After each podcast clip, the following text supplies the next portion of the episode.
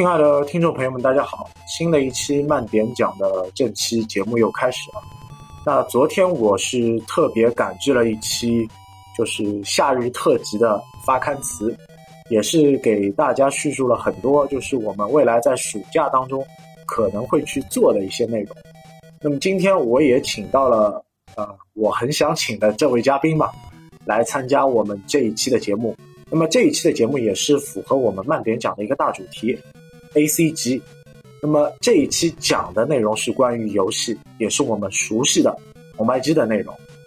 大家好，我是沃德。大家好，我是王先生。那我给大家做一个介绍吧，就是说，呃，在喜马拉雅 FM 上有一档节目，它叫《红白机传说》，然后它的主播就是我们今天的嘉宾王先生。那我今天和王先生联动的这个节目的主题就是热血系列。王先生啊，你当时玩到热血这个系列的游戏是通过什么样的卡带啊？那个时候我觉得玩热血的这个卡带应该都是几几几合一。对吧？你不可能有单独的一盘卡带的，很多游戏都混在在一起，然后作为一个大杂烩，哎，当中就有很多这个热血游戏的。那那我说说我自己的感受吧。我玩到热血这盘合集卡带，差不多九五九六年嘛，因为当时那盘卡带的名字叫起来很有意思，它的封面叫热血八合一，就有八款所谓的。热血的游戏在这个合集里面，哎呦，是一个大合集啊！八款差不多就基本上来说就涵盖了大多数的一个热血系列游戏。对，基本上是所有的热血，但是也有不是热血的热血游戏照样混在这个合集卡里面。那这个应该还是那个盗版商的锅了。对，这个肯定是盗版商的功劳。首先要感谢他，我就叙述一下吧。呃，热血足球。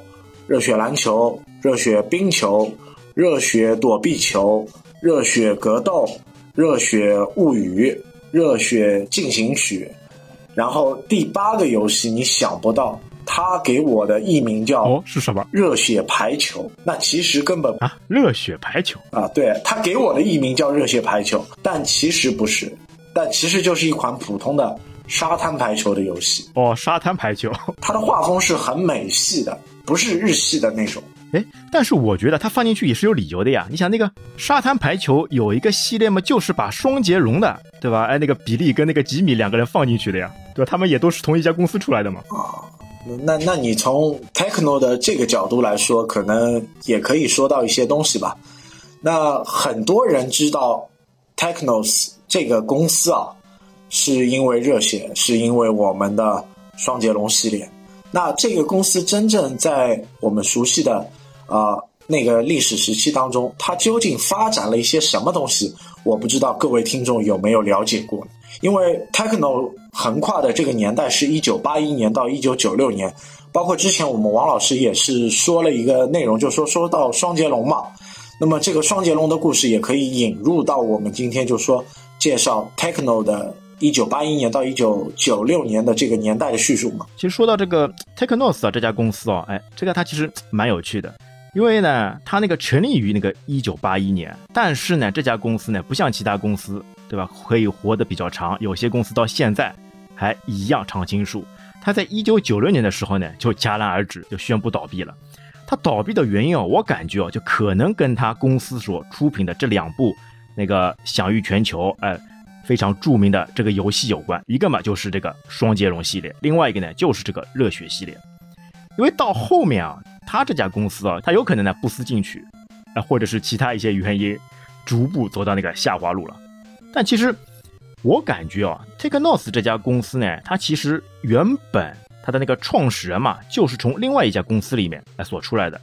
我不知道大家有没有知道，是那个 Data East，在这个一个公司里面，它一个专职。一个人物嘛，叫那个龙邦夫，他那个时候呢，就基本上来说，带着公司的一些里面的一个资源啊，还有一半的这个员工啊，大家一个集体辞职，然后呢，就创办这个 Technos，对对吧？而且他立志啊要成为一家那个世界最强的这个格斗游戏公司。哎，你知道他为什么要就特别喜欢这种格斗游戏了？呃，他喜欢格斗游戏也是因为他学生时代的那段经历吧，就是可能也是走走热血系列，对吧？向往黑社会，对吧？混直道，哎，他是有这方面背景。对。这方面可能对他早期来做热血硬派，包括我们后来看到的呃热血躲避球啊，包括热血系列的动作游戏啊，等等等等，都是有一定的前后关联。包括我们前面刚刚王先生提到的 Data East，Data East 这家公司，我们可能 FC 上熟悉的几款游戏，呃，可能你的节目里面应该还没有做过吧？就我我说一下名字吧，就是说。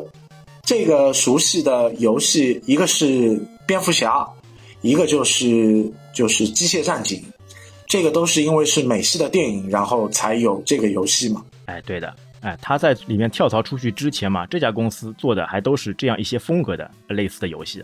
哎，其实我这边还要那个再补充一点啊，就。刚刚我们沃德说的这个，哎，有黑社会背景的呢，他其实说的应该是那个我们这个双截龙这个之父，这个岸本良久。他那个时候呢，因为他是全部都开发了这个双截龙系列跟热血系列这样一个那个开头。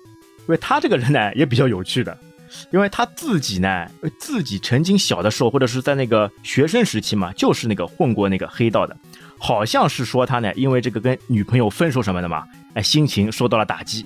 整个人性情大变，开始去走那个黑道了。因为日本那边啊，他那个黑社会这个是非常有这种风气跟文化的啦。一旦你加入这个黑社会啊，可能在一段时间之内啊，都会走这样一一些风格的。那所以他之后啊，虽然说那个哎弃暗投明，那个从政了，哎变变成政治的人了，但是呢，他骨子里啊那些对这种格斗游戏的。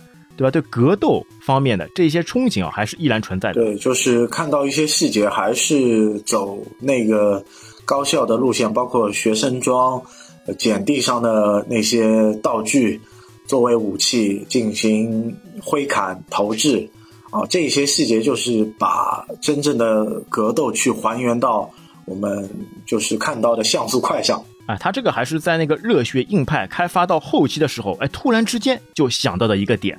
哎，为什么不把这种像素里面的这些人家扔下来的这种武器，或者一些垃圾桶，或者是其他一些路障，哎，作为武器来使用的？哎，他这个想法在当时啊是非常新鲜的，因为之前游戏呢完全没有这样一种方式的了，可以什么路边捡东西，哎，他拿过来放在热血硬派里面还是非常棒的了。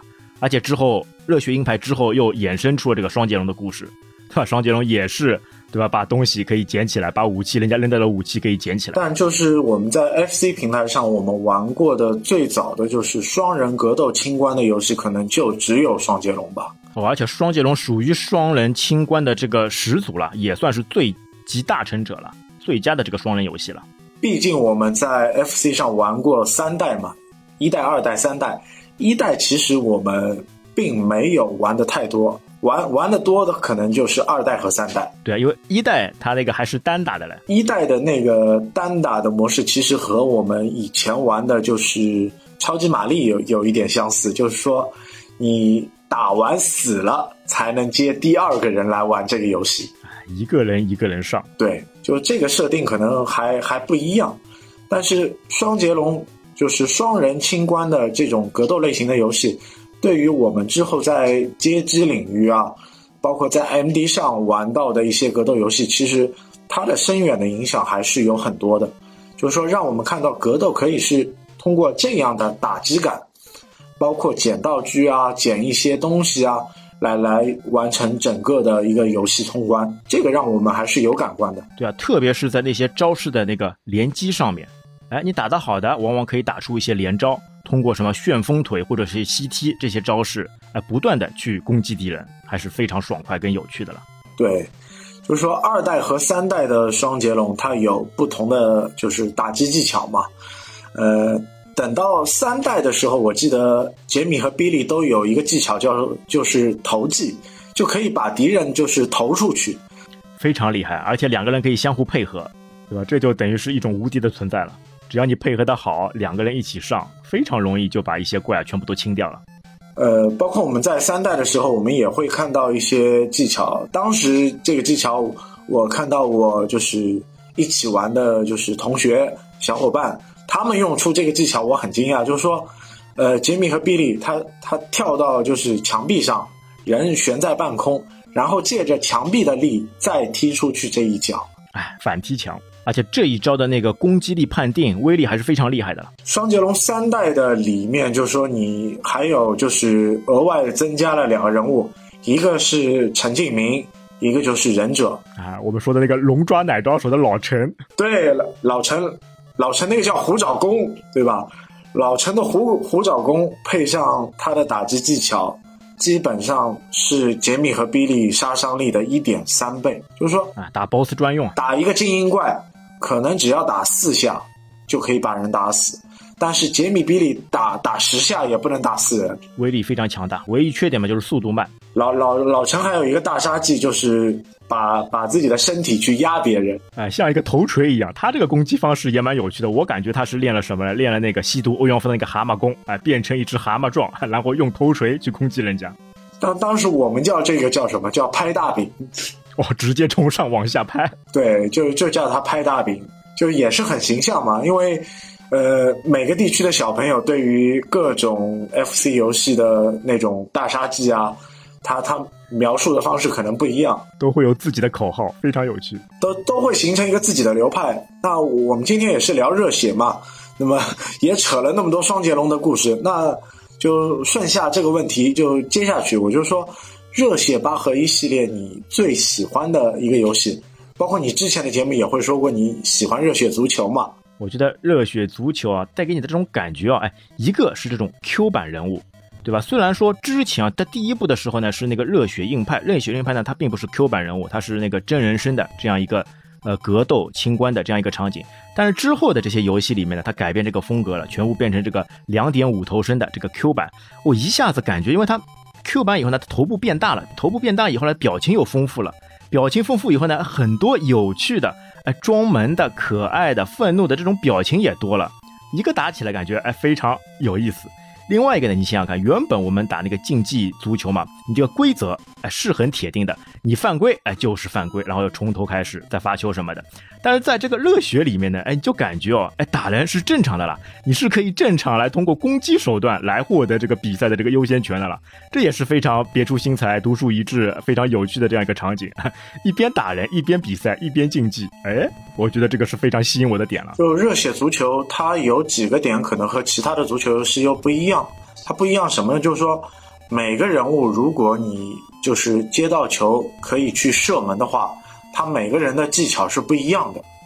还有就是说，呃，你你在踢球的过程当中，你的场景，比如说有风雨雷电，那风雨雷电会影响你球员的一个能力的发挥，所以这一个还是和其他常规的，比如说像一些就是奥运会的足球游戏啊，又不一样。哎，对的，你奥运会这些游戏嘛，就非常方便，一个 A 键，对吧？你射门，一个 B 键传中，然后呢，就通过方向键来调，最多最多就是中场休息或者是那个暂停的时候来变化一下那个队形。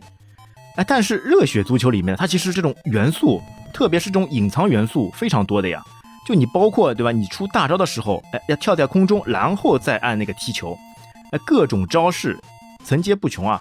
什么小鱼球、香蕉球，哎，那个飞鱼球，各种各样，非常多。而且其他的一些隐藏选项，比如说还有一些体力值，或者是一些可以激励的方式，哎，都会有。对，就就一支单单一支日本队吧，它里面那么多球员，每个人射门射出的球，他的杀必杀技的造型都是不一样的。印象最深刻的几个，就包括你说打出一个忍者镖。就踢出一个铅笔，对吧？呃，包括橡胶球这几个人物，就让我至今还是印象很深刻的。我印象最深刻的是那个小辫子。对，还有就是一点，可能我我我还是要提一提，就是说球员的角色位置是可以切换的，就是说你你本来一个前锋的球员，你也可以让他做守门员的，这个是和其他类型的游戏不一样的。哎，因为他们都是从这个高校里面出来的嘛，因为整个热血系列主要就是这个说的是学生生活，对吧？你高校出来的，大家都都都是万金油的这个水平呀，各种这个职位都可以胜任。这个这个方面，我觉得呃，热血足球还是做的比较就是人性化吧，对吧？就热血八合一当中还有一部就是比较呃特别的游戏，我我我不知道你你有没有就关注玩吧，就说热血格斗。啊，热血格斗也是非常这个经典而且脍炙人口的这个游戏，因为它的格斗感觉哦，跟其他一些格斗感觉呢有些两样。最关键的，原本格斗都是两个人对打，对吧？它可以呃两两呃成组，就像人家社团一样的四个人混在一起这个混打，这就非常有意思的了。呃，它的反复搭配就是说让我们就是感受到很多，然后其次就是说，它也是分了不同的就是。人物类型啊，它比如说它分格斗家、拳击家、呃功夫家，还有我们的柔道家，就是这个几个类型。然后最狠的这个两个就是老虎兄弟，带着两个老虎头，虎一、银二，这两个人物当时让我就是很很惊叹。当时我和就是小伙伴一起打这个游戏，我们是选了就是两个很普通的角色。一个是选柔道家，一个是选功夫家。就功夫家，呃，功夫家的那位小伙伴他是快腿，那柔道家的这位就是我了。然后有一个就是地滚，就是我们自己选出来的嘛，也不是最强的那两个人。但是每每打到老虎，我们就感觉真的和老虎的就是出招啊、招式啊，差距就是很大。就是被各种虐啊！哎，老虎兄弟自带马和拳跟马和腿啊，速度又快，而且又会组合技，对吧？他们的组合技比你玩起来要溜。两个人呃手把手放在一起，然后直接出那个龙卷风，这这个画面感真的就是很强。然后就是这个游戏也是在它的场地上做了很多特别的设置，包括电网啊、地雷啊、呃滚木钉刺啊等等等等。就是说，这个让我们就是看到了这个游戏更多元的多元性。还有就是你在玩这个游戏当中还有等级嘛，就是相应的 level，就下面有显示，当你固定的一个 level 去挑战上一个 level 的等级的时候，你会看到等级上的差异。虽然你打得很顺，但是对面的 CPU 它的掉血根本根本掉不下来，这个就是 level 的差异。技大一击压死人啊！这个游戏里面还有一个设定，我不知道你有关注吗？就是说。呃，在补血的道具上面，它有一个小坑，就说还有蘑菇，这蘑菇是有毒的。就有的时候，你你比如说，比如说我当时在我那个小伙伴家里玩玩这个游戏，当时跳出蘑菇的时候，我还很惊讶，哇，还有蘑菇吃。那最坑的是什么？他家里打的这个有电视是黑白电视，黑白电视，我们也不知道这蘑菇什么颜色，那么就试试看吧，解了。那那留了一个心眼啊，吃这蘑菇还掉血啊！东西不是什么都能吃。对，这这这个就和我们呃常规对于打击游戏来来说，我比如说我掉血了，我一定要去吃到一个补血道具，什么道具都能去补血，这个认知是不一样的。哎，对，有些东西不能随便乱吃。哎，其实像刚刚你有提提到过，你可以选出什么加什么加，对吧？哎，你还记得是怎么选出来的？这个我就是印象不深刻，但是我当时我记得我写过一张纸，就是说，哦，自己手写攻略。当时写过很多这种稀奇古怪的，什么第几排的第几个字，它的诞生日期、血型。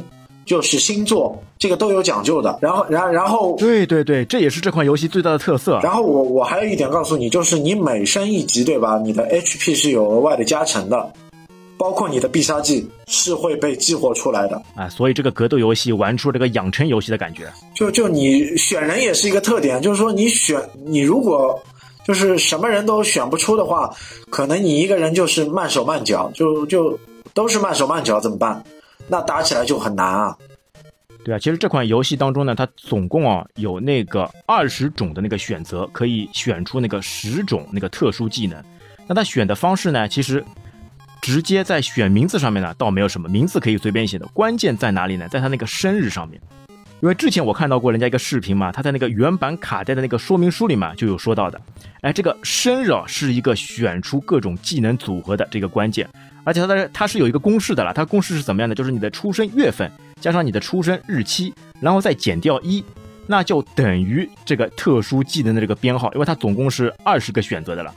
你就像我们那个主角国夫，他的生日呢是那个十一月二十七号。那等于套进公式里面，就等于是十一加二十七减一，那等于三十七嘛？因为它只有那个最多是二十种，然后呢，不只要是超过二十种呢，再减掉二十，最后那个结果呢是十七，然后十七放到它的那个那个编码表里面去看嘛，就是三种技能，一个就是翻滚，一个是飞膝，一个就是那个马赫腿，哎，这三个就妥妥的是差不多可以说是那个最佳技能的了。因为马马赫腿比马赫拳其实它的有效攻击范围要更大。那你的滚球包括飞膝也是最实用的一个连接技嘛，就是相对的可以让你的游戏打得更顺畅。如果早期有这个技能的话，等于有一点小无敌吧，直接有加成了嘛。因为原本打的时候呢，哎，感觉哎怎么我冲下去怎么都冲不过去，哎，其实是什么呢？就是你这个选人没有选好，这个生日没有选对。而且包括你这个星座跟血型也是有相应的这个关联的了，像星座嘛是关联那个默契度，哎，两个人怎么样配合出非常华丽的这个姿势，都是靠这个星座来决定的了。里面这些细节啊，这些彩蛋，我感觉这个制作公司还是非常用心，非常哎有这种意味深长，都埋在里面的了。就是也是花了很多东西来做这个游戏嘛，因为包括日本也有一款就是动漫作品，它是虎面格斗手，它也是带着一个老虎头。那我就不知道热血格斗是不是 在沿用这样一个老虎的梗，就是我们的最终 BOSS 也是带着这样的一个老虎头，这个可能会有一些肯定会有，因为。就在我们之前做过的好几期节目啊，都发现这样一个问题，对吧？哎影视或者游戏，或者游戏跟游戏之间，哎，都会有一些借鉴，有一些关联。就像你刚刚说的那个《忍者龙剑传》跟那个《赤影战士》这两个不同的公司，最后出来这个结果，哎，好像哎也是有一些关系的。呃，包括我们前几年，就是说我们也看到了，就是《双截龙四》正式发售，包括岸本良久，他也带着当年的制作团队。啊，平均年龄高达五十岁的这帮叔叔们，一起来做了，是一帮老家伙。对，一起来做了一款《双截龙四》的游戏。那么对于我们这些老粉丝来说，呃，未来我们对于啊 Technos，包括岸本良久的精神化的东西，有没有什么大的念想？对，其实我们就非常希望这些原本的这些 IP 嘛，可以拿出来重置一下，但。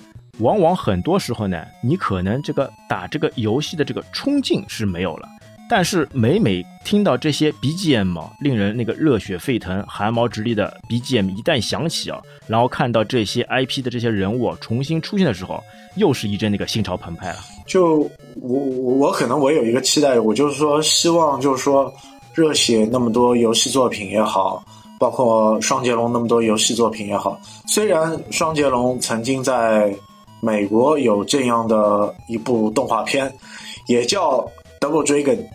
呃，那么这样一部动画片曾经我们看过，但是还在小狼人俱乐部里面放过的呀。其实又没有什么关联度。但如果有机会的吧，我希望热血系列可以出一部横跨它整个宇宙的时间线的这样一部作品，让我们能知道从热血硬派开始。到我们最后一款热血游戏结束，到底国服和我们阿力和我们山田龙一龙二发生了一些怎么样的故事？这个才是我们喜欢热血游戏的这些粉丝最想知道的一些内容。哎，正好说到这，你顺便哎可以来跟我们一起来捋一捋它整个热血发生的这一系列的故事到底是怎么样一个排序嘛？呃，热血系列发生的这个排序嘛，先从热血硬派开始。热血硬派最早的一款作品是一九八六年的五月，它的机种是 AC。然后第二款游戏就是热血硬派帮夫君，也是在 FC 上嗯发售，当时是八七年。那么之后的一款作品就是我们熟悉的热血躲避球，那么也是在一九八八年做了发售。那么等到一九八九年的时候，就有我们熟悉的一款作品，就是《热血物语》哎，也是我们打的最多的这款游戏了。这款游戏其实耗时最长，就是你可能打半天也不一定能通关。对啊？它等于是又在这个热血系列上面又衍生出一大系列，因为我感觉就我个人认为啊，就热整个热血这些系列嘛，它主主要是分那个三个板块，或者是有那个四个板块那个说法，对吧？你像那个热血硬派嘛，它就自成一派，就是那个硬派系列，因为它那个画面什么的做的就跟真人一样的呀。那之后的这些 Q 版啊，它从躲避球开始，对吧？又出来一些其他的一些题材，也包括像你这个热血物语，它又出来一个那个 Downtown 这个系列。也是涵盖了非常多的一系列这个游戏。呃，其实其实我更想说的一点就是说，你说热血硬派是一个系列，那是一种理解方式；热血物语也可是可以是一个系列。那么其他类型的，比如说热血足球、热血篮球、热血曲棍球，呃，热血就是躲避球，这个可以作为一个系列的热血体育系列啊，运动系列。然后就是热血新纪录嘛。这一个可以作为一个合集的同类项嘛？那等到超任的平台上，SFC 它又出了初代的热血硬派，那这个游戏等于又是回到了一个格斗的风格上面去。对，都是有相互的一些关联嘛。那同样在 FC 的技能游戏上，它从来没有一款就说棒球游戏，但是在 SFC 上，它有一款游戏叫热血棒球。哦，所所以这一空跳掉了，就是说。日本人那么喜欢棒球，居然 FC 上没有一款热血棒球的游戏，哎，这就很奇怪的。热血最后一代游戏结束就是热血斗球传说嘛，一九九六年，啊，这个等于是已经就衍生产品了嘞。因为你真的 FC 的话，它到一九九四年就完全那个终结了，就退出舞台了嘛。之后出的都是一些 就等于是自创剧的形式了。对，所所以就是说，在 FC 一个有限的机能上的机种。你可以开发这样的游戏，我觉得已经是很精悍了，因为它可以把人物的比例就是做成 Q 版，也不出现跳帧，让我们看到可以有这样的动作打打击感。我觉得就是 Technos 还是有那么些就是技术含量在里面的。哎，主要就是他们以自己的这种感觉哎带到这个游戏里面嘛，他们都是那个社会人。所以这个游戏出来这个社会感都是满满存在的了，很像古惑仔的这个风格。对，就就包括我们说的，就是 FC 也好，GB 也好，SFC 也好，这些平台结束之后，那么热血系列又在一个新的机种，这个机种其实我们也很熟悉，我们也可能玩了一段时间，就是 GBA，GBA 上也有四款相关的热血系列游戏，那么。如果有机会的话，听众朋友们也可以去把 GBA 找出来，去玩一下这些游戏，来怀旧一下我们对于啊 Technos 对于热血系列的一个怀念吧。因为相对来说，GBA 的机能也好，画面也好，呃，更接近大概十六位机的水平吧，可能比 FC 还是要好很多的。而且它很多对于剧情里面还有一些更加细致入微的一些补充。就像那个 GBA 上面也有一款那个《热血物语》的这个后续，它就非常具体的说明了就一些 BOSS 当中嘛，哎，他们所发生的一些故事，他们为什么在初代当中会做这些事情的原因啊，都是非常值得我们去那个深思跟研究的。那其实初代包括我们知道的一个《热血物语》的故事，呃，郭芙和阿丽嘛。国父把阿力打服了，阿力跟着国父一起混社会，然后找到了另另外一个死对头，另外一个死对头叫山田，山田怂恿龙一龙二去和他们作对，对吧？那哎，有超能力的山田，对，国父把把把国父阿力把龙一龙二打服之后，又去打山田，那这样一个故事，就就大致的就把热血物语的这故事内容去涵盖掉。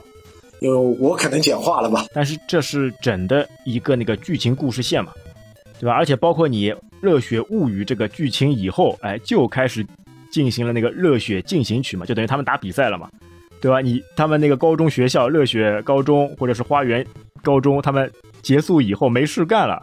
觉得要来一个联动，来进行一场那个体育比赛，那就有这个《热血进行曲》的这个问世。《热血进行曲》当中，我觉得当时我最对于我来说，我我我是一个手残党，我最怕的一个是什么游戏？我可以告诉你，就是《热血撑杆跳》。《热血进行曲》当中有撑杆跳这个吗？应该有撑杆跳，就是就是你拿着一根杆子，然后《热血热血新纪录里面是撑杆跳嘛？啊，新纪录，新纪录，新纪录里面有有有一个游戏是撑杆跳啊，对对对，它它这个比赛也分两种嘛，就第一步的时候呢是热血进行曲，然后第二步才是到那个热血新纪录，因为热血进行曲当中嘛，它其实等于是忍风的那个学生会会长叫那个藤堂，他所组织出来的，但是呢，他们在那个整个忍风学院没有在这个新纪录这个比赛当中夺冠，他在那个家族上面嘛也是非常富有的，他老爸非常有钱的了，他就忽悠了他爸。哎，拿了点钱，又重新举办了一场那个比赛，叫做那个热血新纪录了。然后热血新纪录里面这个比赛就更加多了。对，这这这个游戏很多元，有柔道，有跑步，有游泳，还有那个练球。那我最坑的就是那个撑杆跳，撑杆跳，我我这一项我 是我人生最大的黑点，基本上没法玩。对吧？掌握不好它释放的那个手感。对对对，真的掌握不好。然后，然后，然后这个这个游戏，就是说你玩其他的类型的游戏，我觉得我我还都能掌握，但是这个游戏我没法拿捏。然后就是说我们在玩就是这个系列游戏当中，我不知道你们那里的小朋友怎么样。我们这里有一个大的规矩，就是说你赚金币也好，赚什么也好。你是不能买道具的哦，还有这样说法的？道具其实是这款游戏的灵魂啊！道具当然是这款游戏的灵魂，而且道具是相当的有加成，等等等于可以把一个对手瞬间就秒杀掉了。但是我我们比较原始，喜欢 弱肉强食的，就是硬刚。游泳也是，游泳就是说一个是骑人，一个是拉人，但是买鲨鱼我们就不不起下问了，就就觉得太无耻。哦哟。我们那个时候就是要卖那个食人鱼，哎，就是靠派出食人鱼把对手给搞了窒息，然后拖到水里面猛打。好，这这这个也是一种流派吧，对吧？但是每个地方有每个地方玩的规则，但是我们那里的规则就是什么都不能买，只能硬打。哎，而且是不是因为那个时候全部是日本，看不懂到底是什么，所以为了顾及大家都公平竞争的话，就所有人都不要买。因为你根本就不知道哪个道具是派什么用处的了。不是不是，因为我们当时是有一个小伙伴，所有的按键都去试的，他的道具他最后写了一张纸告诉我们是，又是手写攻略。我们那个时候手写的攻略很多，从从热血格斗选人开始手写，到霸王大陆的每个选项卡，所有的中文我们都是手写出来。时间用久了，基本上都熟了，熟具一心，都是土办法，都是靠经验来叠加起来的这个游戏快感嘛。对。所以回头想想，热血系列也好，FC 的那么众多游戏也好，确实在那个年代带给我们很多的欢乐和回忆吧。那包括我们今天请王先生来做这期热血系列的节目的联动，也是我们最初的一个初衷吧。那希望以后我们有更多的 FC 的游戏可以去联动，一起来和大家分享那个时候我们关于 FC 的快乐和记忆。那么也很感谢各位听众的收听，谢谢大家，再见。谢谢大家，拜拜。